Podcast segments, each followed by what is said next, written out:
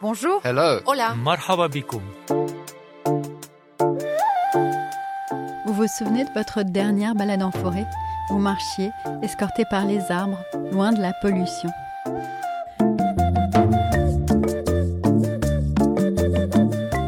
On se sent bien en forêt, et la science le dit, s'y promener fait baisser le rythme cardiaque par exemple. Dans cet épisode de Sur la Terre, notre podcast consacré à la transition écologique en partenariat avec The Conversation, nous allons vous présenter les bienfaits de la forêt. Elle joue un rôle majeur pour le climat, puisqu'elle absorbe et stocke des milliards de tonnes de CO2, c'est ce que l'on appelle un puits de carbone. Elle abrite aussi l'essentiel de la biodiversité terrestre, comme le résume le botaniste Francis Allais. Si vous voulez, je pourrais présenter la forêt comme l'antidote parfaite aux problèmes écologiques auxquels on, fait face maintenant. Mais ce joyau naturel est en danger, menacé par les activités humaines et les effets du changement climatique, entre déforestation, sécheresse et méga-feux. Alors pour protéger ces forêts, des artistes et des scientifiques se mobilisent. On part à leur rencontre sur la Terre avec Antoine Boyer.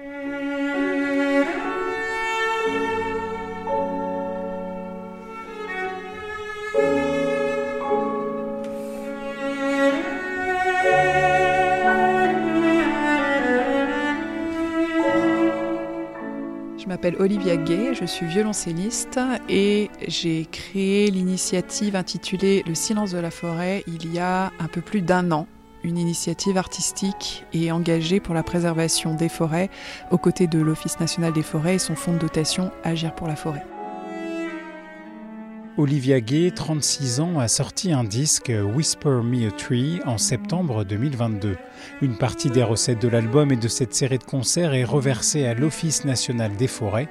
La particularité de cette initiative, la violoncelliste joue dans la nature. Voilà, l'idée c'était tout simplement d'amener une scène, un piano à queue et de pouvoir interpréter ce répertoire consacré à la forêt en forêt sur nos instruments qui proviennent de la forêt.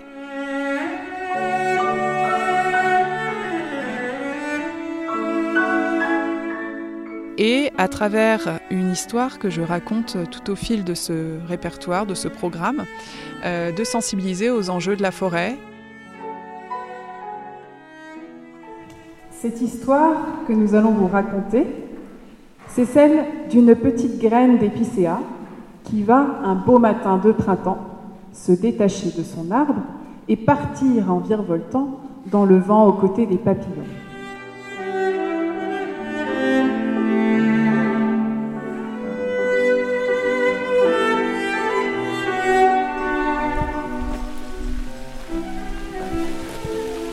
C'est carrément le déluge là. Ah bah c'est le déluge. À ta santé la forêt. Ce soir, il semblerait que le concert sera replié dans une église. La forêt va en profiter pour s'abreuver. Et d'autre part, ça nous oblige aussi, nous, et encore une fois moi la première, à nous re resituer à notre place d'humain dans la nature. On fera d'autres concerts dans la forêt à d'autres moments. Avant le concert, j'ai discuté au pied des arbres avec Olivia Gay, assis dans l'herbe quand il faisait encore un peu beau. Nous sommes à Haillon-le-Jeune et euh, nous sommes au cœur de la Savoie dans un petit village euh, vraiment lové entre, euh, entre les montagnes et la forêt. Déjà, c'est un régal pour les yeux. Enfin, moi, je ne sais plus où regarder tellement c'est beau. Et puis, ça a quelque chose de, pour moi, totalement apaisant. c'est immédiat, quoi. Quand, quand je me retrouve comme ça, vraiment en immersion dans la nature, pouf. Olivia Gay a grandi au pied des Vosges et vit aujourd'hui dans un petit village collé à la forêt de Fontainebleau.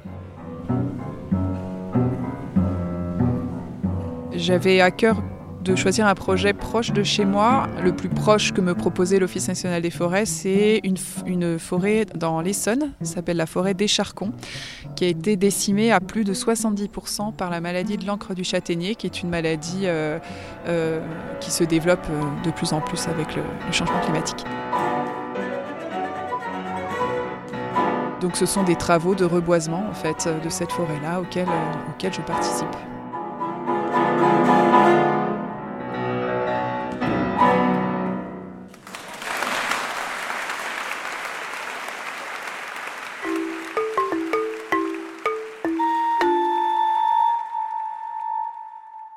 Selon l'ONU, les forêts couvrent 31% des terres émergées de la planète et stockent plus de carbone que l'ensemble de l'atmosphère. Bonjour monsieur.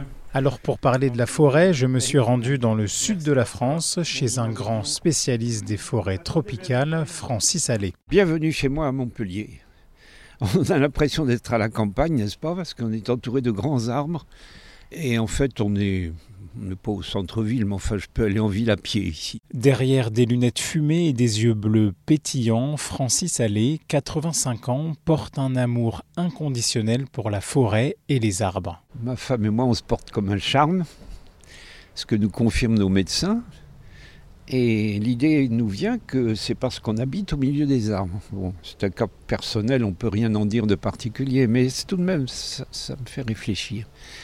Shirin-yoku, le, bain de forêt, la, sylvothérapie, c'est venu du Japon. Attendez, on n'a pas entendu les Japonais pour savoir qu'une bonne marche en forêt, ça fait du bien. Eux, ils ont eu le mérite d'exprimer ça sur le plan médical. Diminution des hormones de stress, régulation du rythme cardiaque, augmentation des défenses immunitaires, bref, ça fait du bien sur une durée d'environ un mois, disent-ils. Et puis il y a cet aspect esthétique auquel je suis personnellement très attaché. Et vivre dans un environnement qui est beau, je pense que ça nous fait du bien. Mais là, je m'avance, je ne suis pas médecin. Francis Allais est botaniste. Il a étudié les arbres et les forêts toute sa vie. La forêt humidifie le climat. Elle fait pleuvoir. Voilà. Il y a un lien très, très bien compris maintenant entre la forêt et la pluie. Elle alimente les nappes phréatiques dans cette période où nous manquons d'eau et où on souffre de la sécheresse, on a la solution sous la main. Voilà, c'est important de le dire, ça je le dis avec force. Il nous faut des forêts plus nombreuses et on aura beaucoup moins de sécheresse. Elle a surtout un rôle essentiel dans la protection de la biodiversité animale et végétale.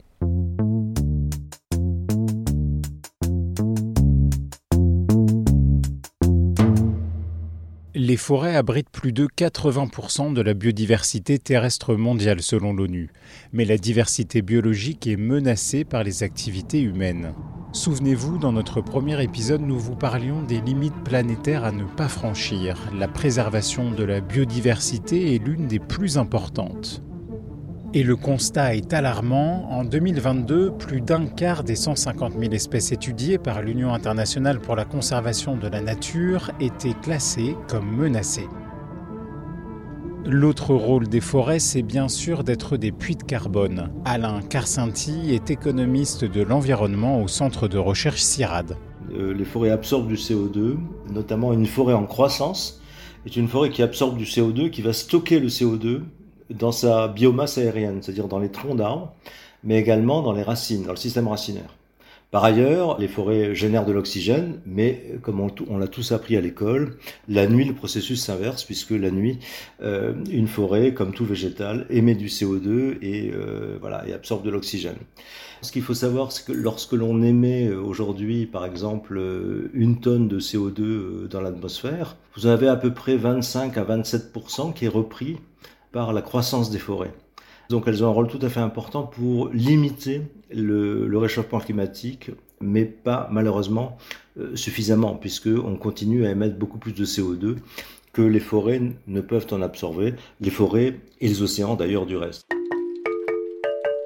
Les forêts, comme les océans, absorbent donc du carbone émis par les êtres humains, donc les forêts sont indispensables à la lutte contre le changement climatique. Simplement, on a un certain nombre d'espaces, notamment d'espaces tropicaux, de grandes forêts tropicales, qui ne sont plus aujourd'hui euh, des puits de carbone, c'est-à-dire que ces forêts-là émettent plus de CO2 qu'elles n'en absorbent, notamment liées à la dégradation des forêts, aux incendies, à la chaleur, à la sécheresse, à la mortalité accrue des arbres. On sait qu'en Asie du Sud-Est, par exemple, effectivement, nous avons, euh, nous avons typiquement ce type, euh, ce de problème. L'Amazonie est pas loin du point de bascule. Seules les forêts du bassin du Congo, de l'Afrique centrale, continuent à des, des puits nets, c'est-à-dire absorber plus qu'elles n'émettent.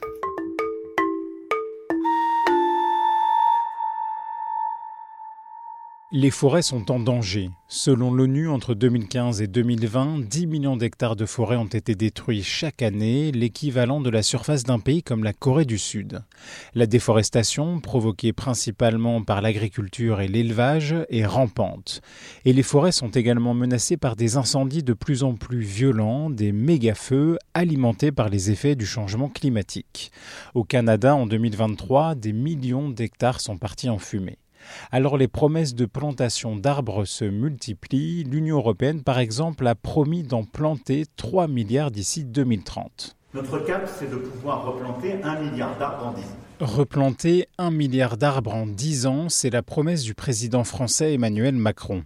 J'ai demandé à l'économiste Alain Carcenti si c'était une bonne idée. Non, c'est typiquement un effet d'annonce. Tout le problème, c'est de savoir comment est-ce qu'on gère les forêts euh, comment est-ce que on, a des forêts qui sont plus résilientes aux incendies, aux sécheresses Pour ce chercheur, planter des arbres, c'est bien, mais pas n'importe comment. Il va falloir replanter des arbres, c'est certain, mais euh, ce qu'il va falloir surtout, c'est de préparer les forêts au, climat de demain. Et de ce point de vue, ça veut dire qu'il y, a des, il y a des forêts, c'est ce que fait l'ONF d'ailleurs, euh, ils sont en train de modifier la, composition, ils font des plantations avec du cèdre de l'Atlas, avec un certain nombre d'autres arbres. Il faut réfléchir aux essences qui seront demain adaptées au climat, au climat futur. Vous vous souvenez des concerts d'Olivier Gay pour financer le reboisement de la forêt d'Écharcon dans l'Essonne? Eh bien, les essences plantées par l'ONF sont principalement du chêne Cécile qui résiste bien à la sécheresse et des feuillus précieux forestiers. Avec ces essences, l'ONF espère une meilleure résilience de la forêt au changement climatique. Là, il y a un arbre tout à fait étonnant qui vient du Japon. Retour à Montpellier chez Francis Allais. Et qui a la particularité, comme vous le voyez, de pousser vers le bas. Le botaniste m'a fait visiter son jardin. Essayez ça.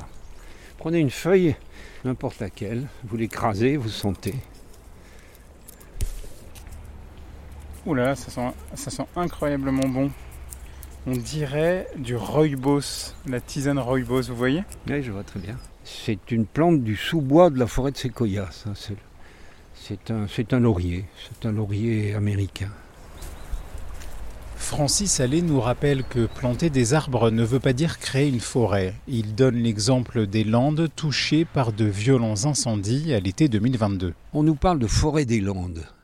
C'est un abus de langage, c'est pas une forêt, c'est une plantation. C'est totalement différent. D'abord, c'est une seule espèce, et en plus, ils sont plantés au même moment. Donc ils vont forcément être en compétition les uns avec les autres. Et comme ils ont le même âge, ils seront doublement en compétition.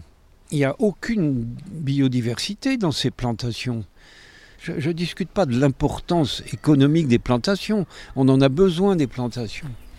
Mais qu'on appelle ça une forêt, ça me paraît un abus de langage. Ah, ça, c'est le plus grand arbre du jardin. Un pin pignon.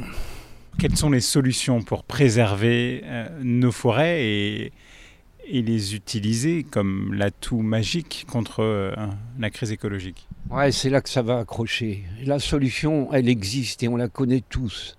Mais notre société n'est pas prête à l'accepter. Il faudrait faire passer l'écologie avant les bénéfices commerciaux et industriels. Voilà. Il faudrait que la forêt, au moins en grande partie,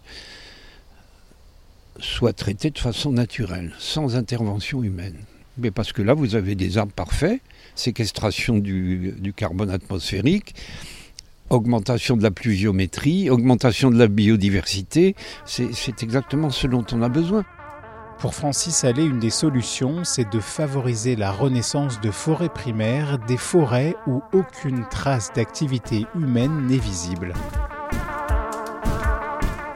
L'expression maximale de la vie sur Terre, c'est la forêt. Maintenant, si vous prenez une forêt primaire, c'est encore plus vrai. C'est le summum de l'expression de la vie possible sur la planète. Il faut favoriser la renaissance d'une forêt primaire en Europe. Je pense qu'il n'y a aucun argument contre. Simplement, c'est ambitieux et, et légèrement utopique parce que c'est sur le très long terme, donc on ne sait pas ce que sera l'Europe dans cinq siècles. J'ai demandé à Alain Carcenti, l'économiste spécialiste des forêts, ce qu'il pensait de ce projet. Recréer une forêt primaire en Europe de l'Ouest, euh, pourquoi pas. Mais c'est, à mon avis, c'est quelque chose de parfaitement anecdotique. C'est tout à fait intéressant pour la biodiversité, il en faut, mais franchement, ça n'a absolument, c'est absolument pas ça qui va régler le problème effectivement du puits de carbone par exemple. Selon ce chercheur, l'exploitation forestière peut se faire de manière vertueuse au service de la transition écologique. D'où l'importance non seulement d'avoir des forêts de toutes sortes, c'est-à-dire des forêts qu'on va garder pour la conservation, pour ses fonctions écologiques de base, mais également des forêts productives parce que ça permet de remplacer du plastique par du carton ou par du papier, et ça permet aussi de remplacer du béton par du bois qui va stocker pendant, euh, des dizaines d'années, euh, voire plus d'un siècle, euh, du, du carbone dans les infrastructures. Francis Allais, lui, espère bien que sa forêt primaire verra le jour. Si son association obtient les autorisations, cela prendra plusieurs siècles. C'est clair que moi je ne serais pas au pot d'inauguration de la forêt primaire. Qu'est-ce que ça peut faire? Les générations d'après, elles sont là pour continuer. L'obsession des experts reste de préserver ces trésors verts, l'Amazonie ou encore les forêts du bassin du Congo. C'est là que nous partons dans le prochain épisode où nous parlerons aussi d'une soi-disant solution miracle pour défendre les forêts, les crédits carbone. Je m'appelle Antoine Boyer, merci de nous avoir écoutés, à très vite.